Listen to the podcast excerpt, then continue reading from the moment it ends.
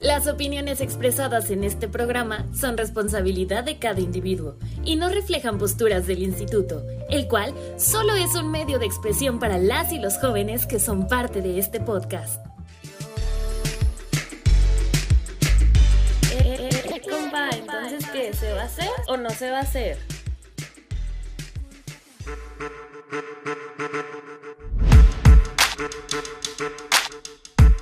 Bienvenidos a un nuevo podcast de Se va a hacer o no se va a hacer por parte del Instituto Municipal de la Juventud de Corregidora. Mi nombre es Pablo y el día de hoy vamos a hablar de emprendimiento. Y para eso tengo dos invitadazos en este tema, Jesús Ismael El Güero, Alejandro Alfaro, mejor conocido como Poke. ¿Cómo están el día de hoy? Hola hermano. Hola Pablo, ¿cómo estás hermano? Bien, muchas gracias. Saludos a todos nuestros radioescuchas. Váyanse a la burger. Y vamos a empezar con este tema de emprendimiento. La pregunta que les voy a hacer, ¿cómo se dice? ¿Emprendimiento o emprendedurismo? Pues de hecho ya está bien, ya está aceptada la de emprendedurismo y la de emprendimiento. Estuve por ahí leyendo el otro día. Las dos está bien dicho. Eh, más allá de cómo se dice, más bien es cómo se hace, ¿no? En realidad, la palabra emprendimiento. No sé qué opinas, Poké. Sí, es un tema difícil ahorita debatir, Pablo, porque yo también hace tiempo, como menciona Jesús, leí un artículo que decía estaba bien aceptada ambas palabras. Honestamente yo crecí con emprendimiento y emprendimiento es el que utilizo. O sea, sí. Yo también. Sobre todo porque es la parte donde entra la nueva eh, palabra, ¿no? A México a partir del 2011, 12, en apenas una década que se empezó a familiarizar mucho la palabra emprendimiento. Era una duda que tenía y que yo creo que muchos de los que no están como inmersos en el, en el medio del emprendimiento o quieren emprender. Yo he escuchado a veces que dicen emprendedurismo y por antes de que ya se reconociera como tal esta palabra, pero creo que es más, está mejor empleada el término emprendimiento que emprendedurismo porque se, escucha como extraño, ¿no? Ahora sí que es lo mismo, pero es igual. Exactamente. Entonces, digo, bueno, no se dice igual, pero pues es lo mismo, güey. Y bueno, pues ya a lo que vinimos. Ustedes son emprendedores. A ver, cuéntenme, ¿por qué decidieron emprender y a los cuántos años emprendieron? Pues yo creo que mm, decidimos emprender desde que ya veníamos en la panza de nuestras mamás. Voy a hablar primero por mí. Yo soy originario de Hércules, soy queretano. Mi papá era de la Ciudad de México, de la Doctores, mi mamá de Hidalgo, se conocen aquí en Querétaro. Y pues tenían matices muy marcados en su familia. Del lado de mi papá, pues familia muy, muy mexicanota de tercera vecindad y pues ya sabes, ¿no? Y del lado de mi mamá, pues era distinta. Mi, abuelito es doctor y pues ya te podrás imaginar cómo creció, ¿no? Pero lo interesante aquí es que nosotros empezamos desde que vimos cómo nuestros papás, o puedo hablar por mí nuevamente, eh, tuvieron que emprender y crecer. Mi papá trabajó en Cigarrera La Moderna, se fue de joven a vivir a Chicago y a Los Ángeles. Él es un emprendedor nato, mi mamá se fue a vivir a San Luis, Missouri, como babysitter. Eh, son emprendedores, ¿no? Mi abuelito tuvo sus negocios, el videocentro, los videocentros, mi otro abuelito era militar y tenía sus negocios también, mi abuelita estuvo en Hacienda, entonces pues era un poco temático, ¿no? De todos lados la palabra emprender sin conocer la palabra emprender. A la par pues mi papá era intendente en el Seguro Social, después vendíamos plásticos y desechables en la de Abastos y a la par se dio la oportunidad de empezar a vender coches y camionetas nacionalizados, nacionales pues, y ya después los traíamos de Estados Unidos, nos íbamos al Gabacho, eh, toda mi eh, finales de la infancia, inicios de la juventud, de la adolescencia, al igual que Poque nos la vivimos en la frontera, en el Gabacho, ¿no? Entonces, pues eso a mí me empezó a permear para poder este, experimentar más allá de tener un poco más de visión. Y ya con el paso del tiempo, mi papá fallece a los 14, eh, cuando, cuando yo tenía 14 años. viajó en el tiempo y te tuvo, no sé. Sí, sí, sí. Eh, tuve que emprender porque pues quien yo puedo considerar que es mi mayor ejemplo en emprendimiento, que es mi papá y mamá, me heredan, ¿no? Esta parte de, salir adelante. Eso es lo que a mí me pasó, no sé tú, mi querido Poké. Eh, una historia muy similar aquí a la de la familia de Güero. Mi familia igual a temprana edad, por necesidad también, por muy movidos. Y creo yo que mis ganas de emprender o mi, mi key, por así decirlo, en, en, el emprendimiento ha sido mi familia. Mi familia fue que con todo este espíritu que, que siempre he tenido de comercializar, mi mamá muy temprana edad, desde que me tuvo a mí, empezó a comercializar todo. Mi mamá vende todo. Entonces, pues siendo el hijo mayor de tres, me tocó vivir esta parte muy distinto con mis, con mis padres, ya que pues todo negocio que mis padres ponían o íbamos a vender o demás, yo iba con ellos. Entonces, pues a mí desde chiquito que yo tenga memoria, igual siempre me gustó vender dulces, estar movidillo ahí, ganarme mi varillo. Entonces, este... Vendía insectos en la Nicolás Campa. No, sí vendía dulces. Los dulces que ganaba en las fiestas de las piñatas de a esa edad, me los llevaba a la escuela y los vendía. Según mi mamá me contaba que los vendía bien caros, pero pues era así, no, no y me es lo que te vende, ¿no? Tu capacidad de reacción ante la vida porque estás con un nivel de supervivencia del 0 al 100 porque tienes que salir. Ahora sí que sí, ese nivel de supervivencia o esa inquietud. Ingenio también, porque, Ingenio. porque ahora sí que cuando uno está morrillo, pues se, se le, le gira la ardilla al 100 y, y tú, o sea, tú viste la oportunidad y dices, piñatas, dulces gratis, revendo, salen para más, más, más dulces y para mí chicles, ¿no? Sí, de hecho, recuerdo la primera vez que hice eso, esa, esa venta en la escuela. Me fue tan bien que mi mamá me llevó a comprar dulces, pero ya una tienda de esas de donde venden dulces, compré un chingo de bolis de esos de gelatina que vendías a un peso. ¿Sí se acuerdan de Sí, esos claro, dulces? claro. De las cachetadas y unos con unas, unas paletas que eran en forma como de pino, pero los enrollabas de Ah, caramelo. ya, ya, ya, ya. Esas, y yo, güey, otra vez a venderlos. Entonces, que yo recuerde, siempre he tenido esta actitud de, de comercio, de comercializar. Pues yo podría considerar que emprendí desde temprana edad. Con Güero empezamos a emprender nuestro primer negocio que intentamos hacer. En tema de emprender, o sea, lo más valioso y lo más significante es la capacidad del alcance social que se puede llegar a tener. Y eso es lo que empezaban ellos a ver porque iba creciendo. Ahí tenías a Poke, güey, en prepa uni, parrillando y ayudándole a su jefe, güey. Llegaban los partidos de cimarrones, los de vikingos, los de gatos salvajes, más los que venían de otros estados y ya te imaginarás cómo estabas parrillando en esos años. Estaba muy chido. Parrillando en un asador de esos que, de un tambo, una carne congelada de, de Costco riquísima, de cirlón, pan bimbo, y ayudándole a mi jefe el negocio familiar, una cafetería que ambulante. Se quitaba, se ponía llagas con tu toldo, ponías mesas, pues sacabas todo de sus cajitas de dulces, las ponías sobre las mesas, así como las que tenemos aquí, y órale a comercializar todo. ¡Llórale, llórale! Y órale, y órale. La neta es que está muy chido cómo cada quien tiene su historia diferente de cómo emprendió, pero a final de cuentas, eh, ahora sí que como Se enlazan. se- todo está conectado como en Eh. ¿no? Sí. Y la neta es que está muy chido. Yo tengo el gusto de, de conocerles y digo, no conocía como toda esta historia, pero es muy interesante cómo todos tienen sus formas de emprender y que a final de cuentas, eh, como ustedes dicen, ¿no? O sea, lo que los unió pues es el americano y como dices, se, se hace esta comunidad, esta hermandad y Sí. pues entre, entre los que se conocen pues se van echando la mano y van haciendo más y más para seguir emprendiendo, para seguir creciendo. Ahora, antes de pasar a la, a la- siguiente, si escuchan ruido ambiental es porque estamos directamente aquí en el restaurante de Vete la Burger. Y a mí me gustaría saber cómo es que nació Vete la Burger, cómo surgió. Pues todo, todo, dicen que todo inicio inicia con un cierre, ¿no? Hablando del emprendimiento, Jesús y yo, antes de, estar aquí en Betala Burger, junto con otra amiga, teníamos una empresa de relaciones públicas y publicidad, el cual no resultó como nosotros lo habíamos visionado, mucho menos como lo habíamos misionado. Y pues llegamos a la conclusión que era momento de terminar ese proyecto. Eso fue en octubre, en septiembre del 2018. Fue doloroso. Fue doloroso, veníamos saliendo de la universidad, Veníamos saliendo muchas de otro aspiraciones. Emprendimiento que era el emprendigente. Íbamos saliendo de otro emprendimiento que fue Emprendigente, que duró, igual terminó en el 2018. Entonces fue un año de muchos mazos este, o topes de pared con, con perso bueno, no con personas, sino con ideas o ideales que uno tenía. Y al momento de decir que no se pudo, pues es doloroso. Pero ¿quién iba a decir que a través de esa decisión se diera la oportunidad de volver a tener las ganas de emprender y hacer el negocio de Betala Burger? ¿Cómo inicia el negocio de Betado Burger? Éramos tres que nos veíamos desde las 7 de la mañana hasta las 6 de la tarde porque no había nada más que hacer. Vamos a aprovechar el tiempo ya después de estar así un mes. En Sí, octubre cierto, llegamos al hartazgo de decir, güey, pues nos vemos todo el día. Me dice el güey, oye, pues yo tengo un, un espacio acá en tal lugar, en, en el municipio de Corregidora. Vamos, güey. Este, hay que poner un negocio. Fuimos a verlo. Digo, pues güey, yo no sé hacer nada más que burgers. Ahí tengo todo en la cafetería de mi mamá, le pido prestado todo y ponemos unas burgers. Pues cámara, c******. ¿Cuándo? El martes. Va, va, va, órale. Llegó el martes, no hicimos nada, güey. Llegó el miércoles, no hicimos nada. Llegó el jueves, no hicimos nada. Bueno, ahora sí hay que ponerlo la próxima semana. Órale, pero primero, ¿cómo nos vamos a llamar? No, pues las burgers de Chispirito, un poco de nombres, media hora inventando nombres. En eso, güero, pum, vete a la burger. No, pues, ja, ja, ja, ja.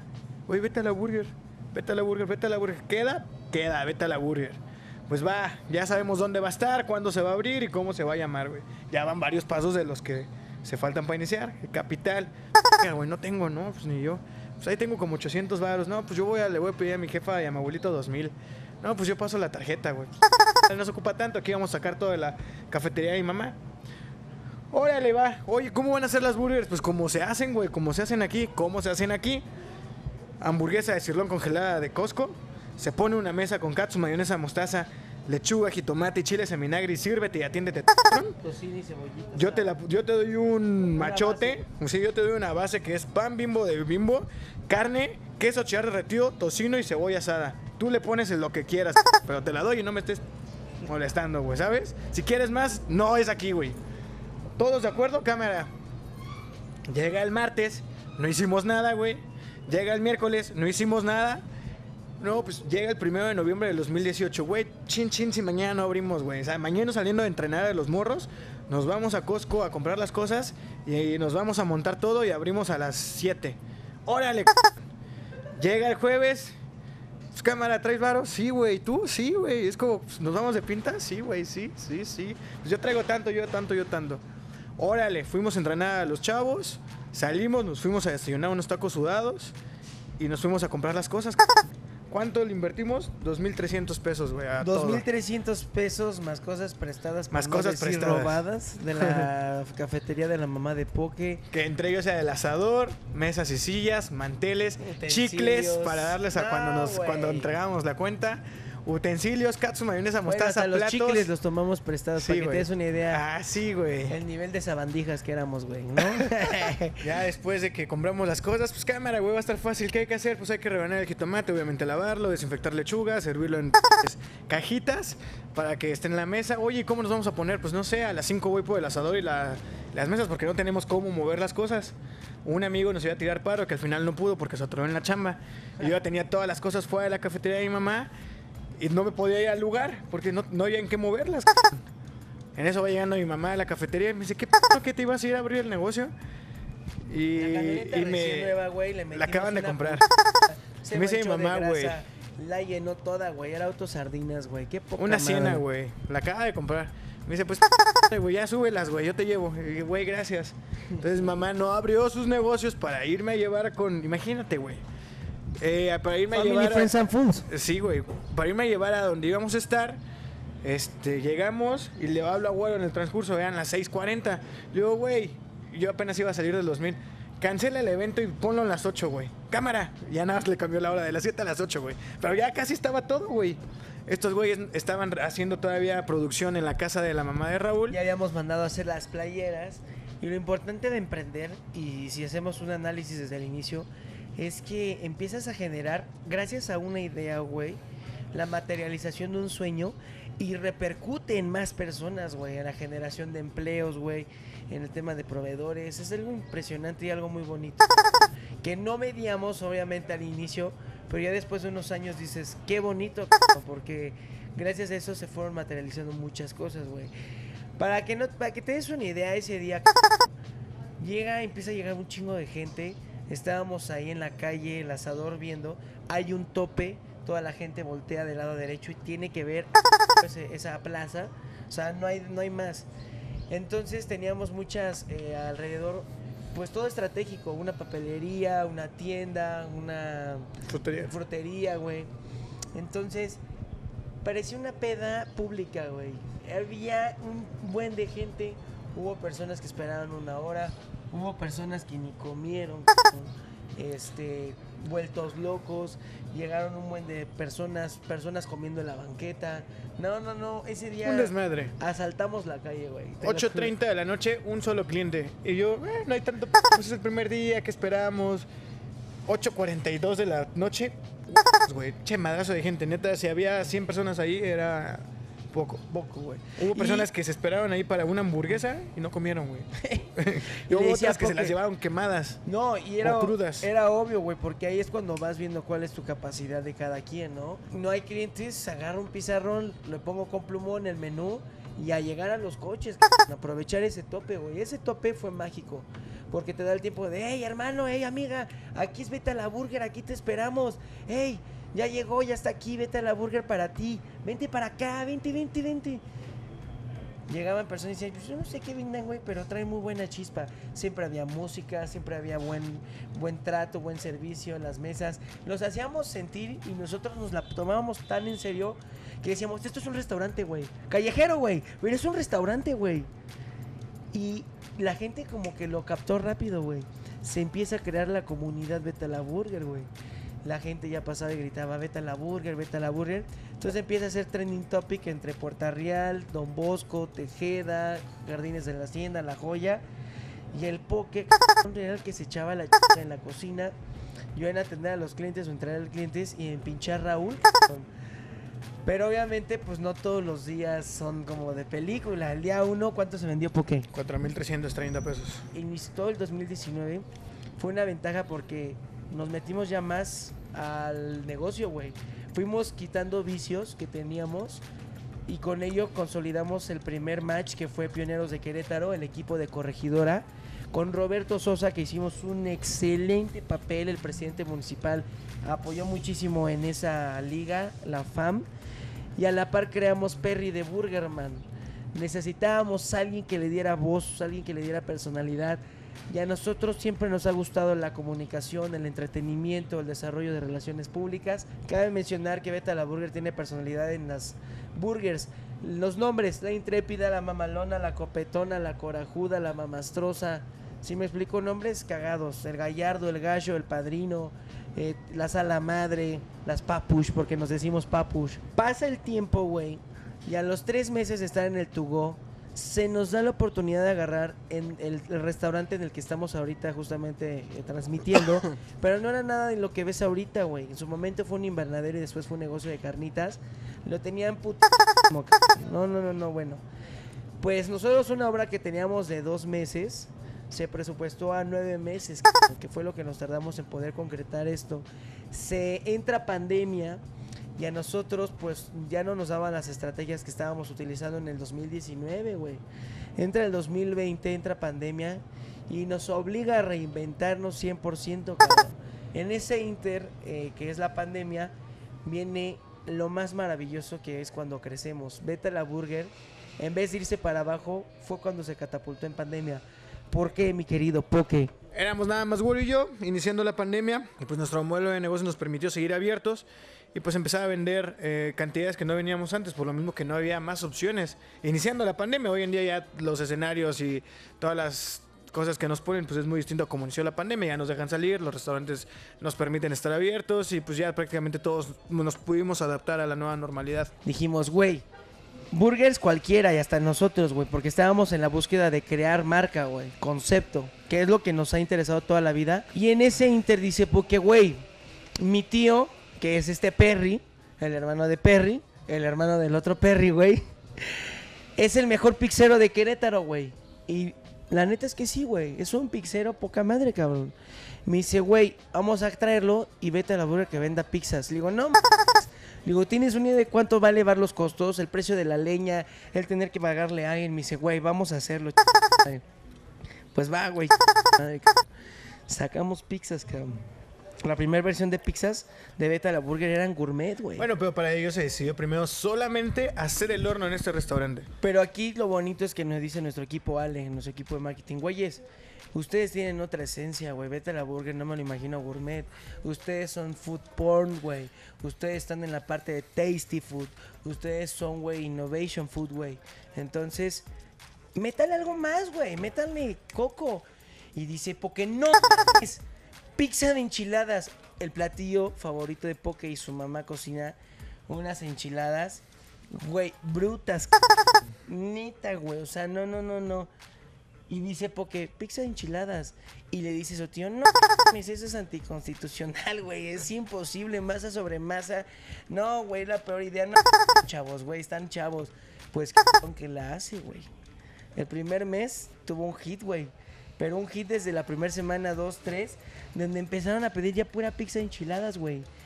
En ese inter vienen a hacer una sesión de fotos y el que nos da que Social Food, que es el creador de Queretano Panzón, el medio de comunicación en comida más grande de Querétaro. En esos tiempos apenas iba creciendo, crecimos a la par los dos, cabrón. Saca las fotos de la pizza enchiladas, la pizza de pastor, la pizza de cochinita, güey. Las nuevas, güey. Y un día, güey, en finales de mayo, en junio, estaba la pizza de enchiladas, todo el... nosotros íbamos para arriba, güey. Nuestras redes sociales empezaban a, a en- nuestras burgers a través de redes sociales y del e-commerce empezaba a entrar al segmento que buscábamos. Entonces le digo a Ale, oye, güey, ¿cuántos seguidores tienes tú de Queretano Panzón en, en, Facebook? Me dijo, no sé, güey, como unos 10 mil, 15 mil, 20 mil. A ver, güey, voy a ver. Le pico a la foto de la pizza enchiladas de Beta la Burger. Güey, tenía un comentarios, un buen de compartidos, güey, hasta había memes, ya empezaba a haber controversias, ya nos empezaban a tirar haters, grandes gurús de la gastronomía. Y le escribo al digo, güey, qué p güey, creo que esto se descontroló, no sé, güey, algo ha de estar mal, güey. ¿Me puedes decir qué p mis hermanos, no, no, no, no, güey, no me lo vas a creer, güey, no me lo vas a creer. Digo que, güey, tenemos un impacto de 5 millones de personas. No, güey, no me lo vas a creer, güey. Y le digo a Poke. y, en, eh, y en eso sale al mismo tiempo eh, en el, en el de forma ubicamos el periódico virtual. Pues justo lo que comentaba Jesús, o sea, empezaban a salir memes, empezaron a salir espectaculares, empezaron a salir... Pues en ese momento la pandemia estaba en su mero apogeo y todos estábamos clavados, si de por sí estamos clavados en las redes sociales, en ese momento más, cabrón. Me llega el... ah, No recuerdo quién me lo compartió por primera vez. Güey, pizza a un lado chilangos, la pizza de enchiladas ya está aquí y no es chilanga. Algo así. Yo no, estaba en casa de mis papás, justo iba llegando. Y empiezo a leer y dije, güey, este pedo valió. Perdón, no sé si podemos decir. ¡Burger! Burger, burger, burger. No se preocupen, les vamos a poner un delfín, un pato o algo, ¿no? Esto ya valió madre. Güey, dije eso. Reviso las redes de Querétaro Panzón, veo todos los impactos que ha tenido. Veo que empiezan a las redes sociales, nada más notificaciones. Pim, pim, pim, pim, pim, pim. Yo, güey, empecé nada más a ver los resultados. Fueron dos semanas, 15 días que la pizza se viralizó. De ahí siguieron varios periódicos también este, por internet que hicieron notas. Nos llamaron distintos. eh, Las de memes. nos llamó el Universal. Este, A Chava Iglesias Jr. le agradecemos que nos haya apoyado, güey, de los haters, güey. Estuvo muy bueno, güey. La verdad es que llegamos a 40 millones de personas. cabrón. Hubo personas de otros países que estaban amigos nuestros o conocidos. Güey, hasta acá me llegó la información, un meme que me pasó un cuate en Canadá. Estaban en Noruega y había llegado Beta la Burger, güey. En Francia, en Alemania, en España, en Sudamérica, güey. Toda la parte de Colombia, Bolivia. Y yo les pedía métricas a todos los medios. Les decía, si me pueden ayudar con eso, porque para mí es algo increíble. Gracias a Dios, al día de hoy, a esa pizza, a esa idea, a esa receta, a ese enfoque, a esas ganas, hemos generado un atractivo turístico para las personas que vienen de otros estados que programan su fin de semana para venir a Beta la Burger. Personas que han venido desde Como cuando dices, vamos a Hidalgo a comer barbacoa, vamos a Querétaro a comer pizza enchiladas, güey. Güey, es algo que, así, güey. que- que en su momento nos ha hecho llorar muchas veces. Yo soy muy sentimental y soy muy como en esa parte que digo, ay, qué padre, no sabías, ahorita se me cortó la voz, güey. Es algo muy bonito porque pues no cualquier restaurante en Querétaro lo tiene. Yo no conozco al menos uno que diga a la gente, Que tengo los que hay. ir a... Sí, Sí, los hay. pero aquí es como... Hablando de ahorita, de la Re- nueva generación, Ajá. de la nueva ge- de la nueva forma en pandemia, Sí. que o sea, esos hasta lo pusieron varias todos ubicamos las manteconchas aquí en Querétaro. Lo mismo pasó con nos comparaban con ese caso de éxito con la persona que creó las manteconchas, güey, ahora son ustedes. O sea, ya no son las manteconchas. Ahora están hablando de la pizza enchilada. Y unos Claro que todo del tiene Bajío, güey. todo no tiene un ciclo, capitalinos. Exactamente, todo tiene un ciclo. Fueron meses que neta solo se vendían pizza enchiladas hasta las fecha, hasta la fecha. Hay sábados que aquí el- su restaurante está hasta su madre. Y luego salió la Micha Micha, güey. No hay más, no hay representación de México más pura y más noble que la pizza de enchiladas Micha Micha, güey. mitad roja, mitad verdes, encima blanco, cremita, quesito, güey. Vete a la burger. Y bueno, ya para concluir este, este tema de emprendimiento y este podcast, ¿algún último mensaje que les quieran dar a aquellos que estén por emprender o que estén en, ese, en esa etapa de a, medio camino de emprender y que digan, ah, rayos, ya no quiero seguir emprendiendo? ¿Ustedes qué les dirían así de, a ver, mijo, póngase las pilas chido y. Pues que lo disfruten.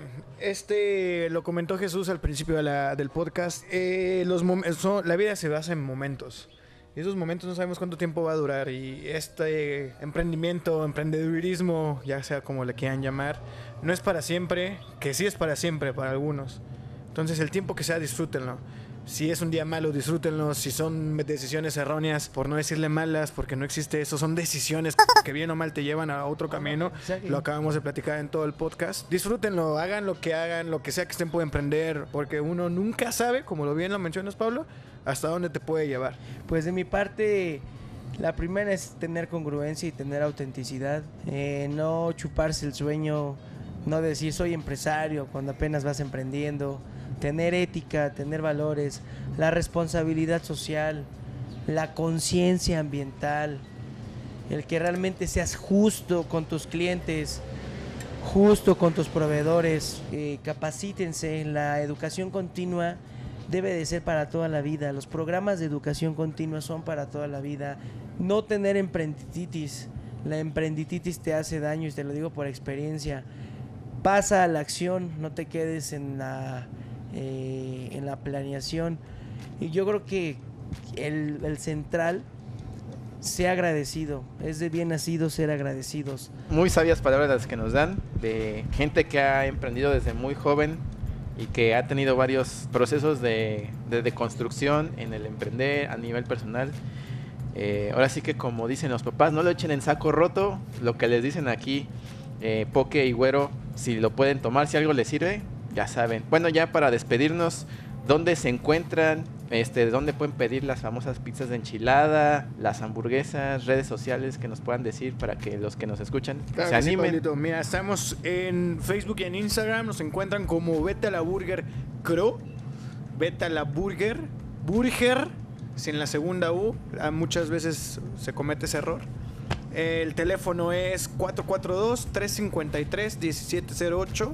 Repito, 442-353-1708 y 442-736-1089. 442-736-1089. Y estamos ubicados aquí en Mariano Arista, número 44, Pablo, Colonia San Javier. Lo que se les ofrezca a sus órdenes. Y Esta es su casa. Y felicitar, como siempre, al municipio de Corregidora, al Instituto Municipal de la Juventud, Ricardo de la Vega, todo el gran equipo, a ti, Pablo por esa apertura y ese acercamiento total a los jóvenes para poderles dar un círculo virtuoso. Enhorabuena por todo lo que han hecho en el municipio de Corregidora. Muchísimas gracias, güero. Muchísimas gracias, Poke, por este espacio que nos permitieron y también que nos abrieron las puertas de su restaurante. Me despido. Síganos en nuestras redes sociales del Instituto de la Juventud. En Facebook, Twitter e Instagram nos encuentran como arroba IMJC Corregidora. Y nos escuchamos en la siguiente. Esto fue ¿Se va a hacer o no se va a hacer?